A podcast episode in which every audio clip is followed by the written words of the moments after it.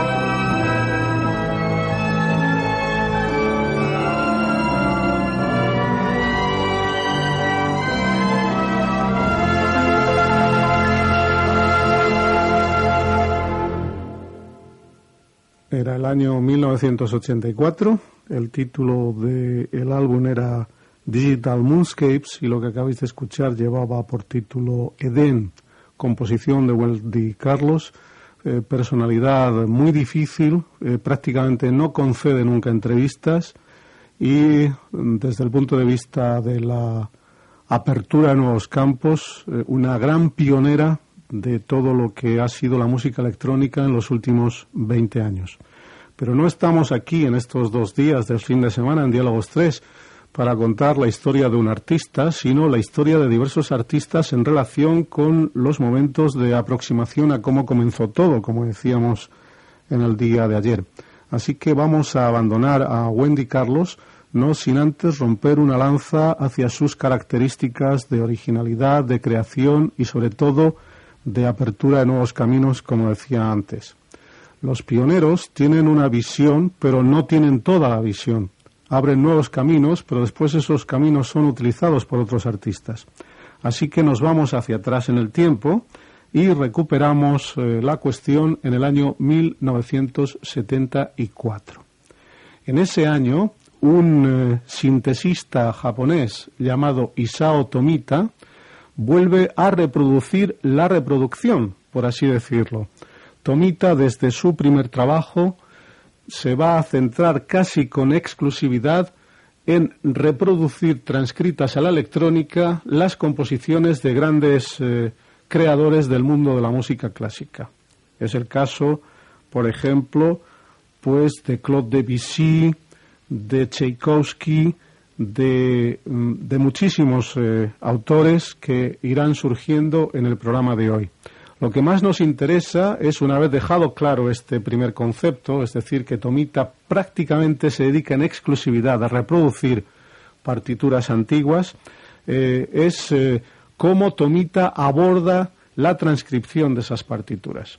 En el caso de Tomita, lo más importante, Tomita, por cierto, un autor y un compositor que ha sonado poquísimo aquí en el espacio, posiblemente porque sea de una época ya muy anterior a la llegada y la asunción de Diálogos 3 en este formato Nuevas Músicas a todos vosotros, eh, aporta algo mm, que yo casi me atrevería a definir con una sola palabra, pirotecnia. Sus efectos en el sintetizador nos abren una nueva dimensión de la utilización del instrumento. ¿Queréis un ejemplo? Esto se titula Copos de nieve danzando y originalmente fue compuesto por Claude Debussy.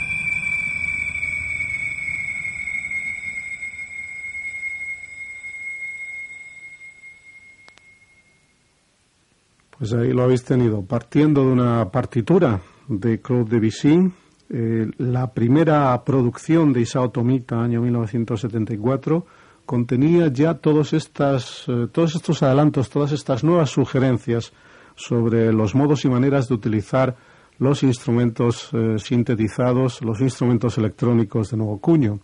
Hay que tener en cuenta que estamos hablando de hace casi 20 años, 1974, 18 años para ser más concretos. Y ya en aquel momento Tomita tenía a su disposición una paleta de colores y, sonidos musicales realmente asombrosos, como estamos pudiendo notar. Vamos con otra composición de Debussy. Esta es la famosa Reverie, que Tomita interpreta de esta manera.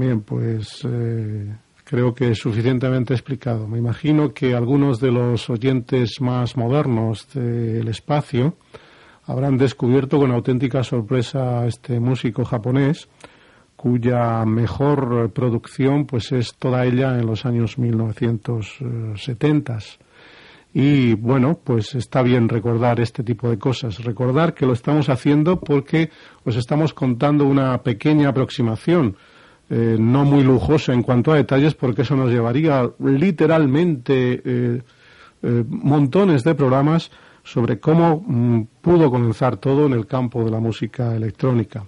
Hemos glosado la figura de inventores como Robert Moog, de sintesistas realmente fundamentales, como es el caso de Wendy Carlos, y estamos ahora en orden cronológico con el siguiente en importancia. Se trata de Isao Tomita, del que vamos a escuchar un nuevo tema, de su primer trabajo dedicado exclusivamente a Claude Debussy. Muchos de vosotros también habréis notado, cómo no, eh, pues un cierto parecido entre la manera de interpretar los sintetizadores de Isato Mita con la manera de hacerlo de un grupo japonés que ahora mismo está sonando en el programa. Se trata de Imekami. Bien, pues eh, lógicamente son de Japón, eh, muchos puntos de conexión que iremos desarrollando en el programa de hoy, sin que eso sí suene Imekami, porque a Imekami ya le conocéis y algunos de vosotros también conocéis a Tomita, pero otros no. Eh, vamos, como decía, a este arabesco número uno que vuelve a reproducirnos los mismos sentimientos, es decir, una enorme potencia creadora en el campo, eh, sobre todo de los fuegos de artificio, y en, aquel año 1974 la llegada de Isao Tomita con su nueva manera de interpretar los sintetizadores era en definitiva la consecución prácticamente eh, final del sintetizador como instrumento de variadísimas posibilidades.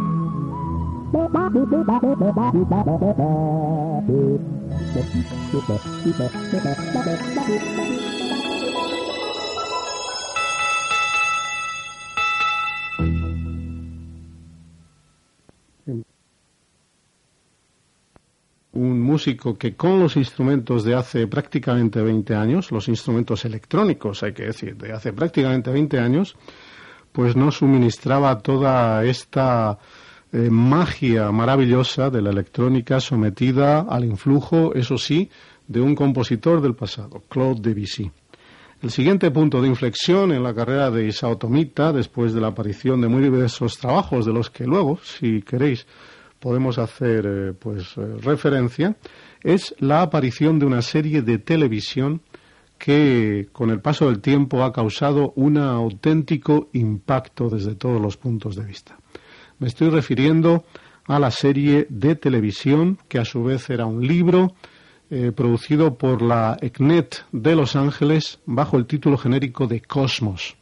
Cosmos era una serie que intentaba mostrar pues eh, muy diversas cosas. Estaba conducida por un astrónomo que ha trabajado con la NASA con clara vocación eh, en cuanto a intentar descubrir vida extraterrestre, pero con los pies bastante en el suelo como científico que es, que se llama, se sigue llamando, sigue trabajando Carl Sagan. En Cosmos la música y las imágenes se daban la mano de manera realmente magistral. Y allí en la banda sonora de Cosmos aparecían algunos artistas que mm, ya eran famosos y otros que no lo eran tanto.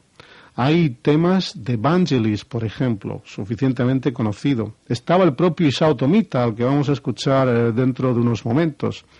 Había, por ejemplo, músicos que han sonado aquí muy escasamente, como Alan Hophanes o el caso de Toru Takemitsu, había trabajos eh, plenamente rockeros y guerreros de un guitarrista tan absolutamente excepcional como hace un tiempo era Roy Buchanan, eh, que por cierto no estuvo lo de las leyendas de la guitarra, claro, es que los buenos no estuvieron.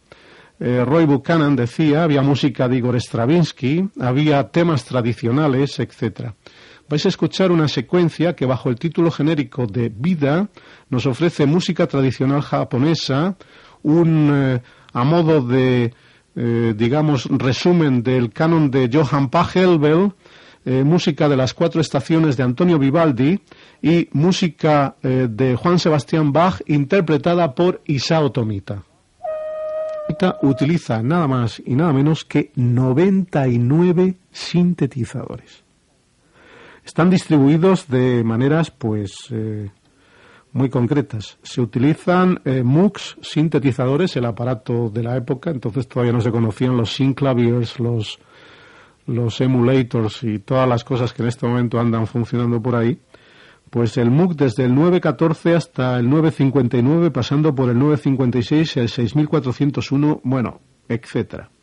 Luego empiezan a aparecer ya, incluso en estos mm, trabajos de Isao Tomita, algunos de los instrumentos que más adelante hemos podido ir conociendo, tales como el Roland, eh, el Fender, eh, el, eh, bueno, diversos instrumentos que sería muy largo de especificar y de decir. Conseguir el sonido que conseguía Isao Tomita a partir de 1974, una tarea mm, realmente de locos, y esa es posiblemente la mayor virtud de este sintesista japonés. Ese trabajo realmente eh, lento, mm, de gran efecto, en el que poner en marcha todo aquel inmenso volumen que en aquel momento eran los sintetizadores, las fotos de Isao Tomita siempre nos lo muestran, eh, pues mirando a la cámara y detrás de él un sinnúmero de cables, eh, en fin, realmente cibernética la cosa, todos los instrumentos, por ejemplo, que Isao Tomita utilizaba, estos noventa y tantos que os he dicho antes, en el año 74, eh, perdón, en, en 1992 podrían verse reducidos a dos eh, pequeños instrumentos que no abarcasen más de uno y medio de largo por aproximadamente medio metro de ancho. Son las cosas de la técnica, porque posiblemente en esta descripción de cómo comenzó todo nos hemos dejado atrás ya hemos dicho que era una aproximación, el invento de los inventos por excelencia, el invento que en realidad ha cambiado todo en el mundo de la electrónica, y ese invento es de los años 50 y es ni más ni menos que el transistor. Precisamente el invento del transistor ha llevado a la creación de los chips y de ahí a todo lo demás. Pero en 1974 Tomita tenía que utilizar noventa y tantos sintetizadores para poder reproducir con arreglo a su idea, una idea muy muy artesanal, repito, este tema de Claude Debussy titulado Preludio para la siesta de un fauno.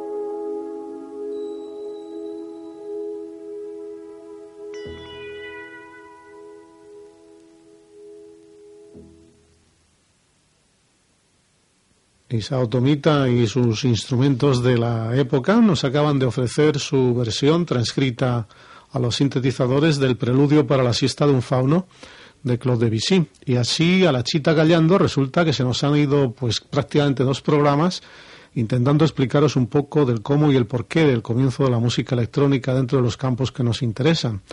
Ayer el día estuvo dedicado básicamente a Wendy Carlos y hoy a Isao Tomita cuya discografía, así en términos generales, os voy a leer a continuación por si os ha llamado la atención y os interesa. El primer disco eh, aparecido estaba basado en Claude Debussy, se titulaba Copos de nieve danzando. El segundo a Mussorgsky, eh, era cuadros de una exposición. El tercero estaba dedicado al pájaro de fuego de Igor Stravinsky. El cuarto a la suite de los planetas de Gustav Holst. El quinto eh, llevaba por título Cosmos. El sexto, El Triángulo de las Bermudas. Como veis, poco a poco el hombre se nos fue pasando a la subcultura de los ovnis desaparecidos y demás cosas. Eh, eh, después vino Bolero. Después publicó dos álbumes de recopilación titulados Grandes Éxitos 1 y 2. Más adelante apareció la suite del Gran Cañón del Colorado de Ferd Grofe. más adelante, Un Paseo por el Espacio. Luego, el canon para las tres estrellas y finalmente, mm, aunque esto de finalmente con todas las reservas del mundo, allá por 1984-85 aproximadamente, apareció un álbum en directo grabado en la ciudad austríaca de Linz. Vamos a ver qué era lo que era capaz de hacer Isao Tomita cuando mm, verdaderamente reventaba en directo con todos sus efectos.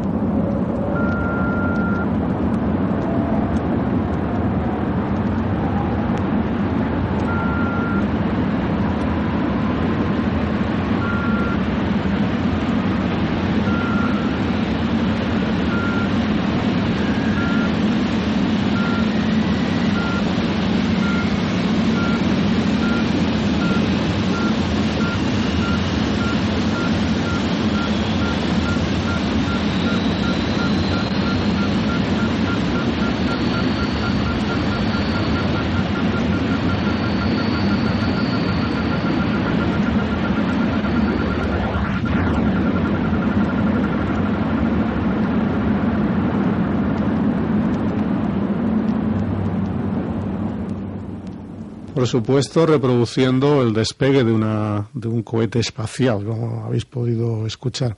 Vamos a terminar el programa de hoy y vamos a terminar este pequeño eh, acercamiento a lo que fue el comienzo de la música de los sintetizadores a caballo entre los años 60 y 70 con un último trabajo de Isao Tomita también dedicado a los clásicos.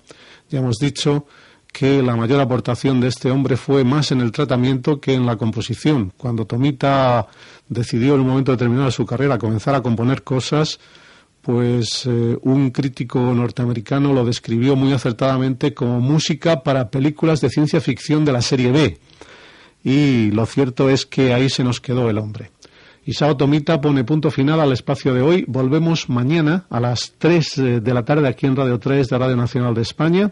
Espero que os haya servido esta ración de dos espacios para conocer un poco cómo comenzó todo, o al menos aproximadamente, en el mundo de la música electrónica. Repito, volvemos mañana. Hasta entonces, saludos y buenas tardes.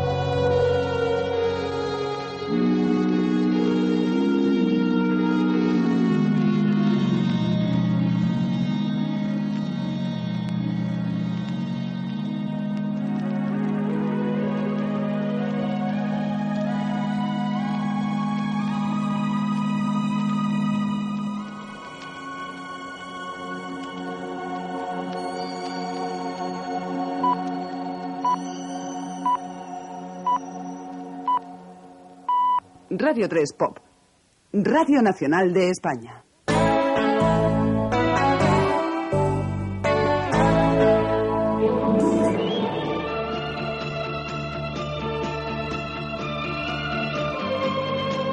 Flor de Pasión, un programa a la antigua usanza, con mucho sentimiento en canciones como en presentaciones.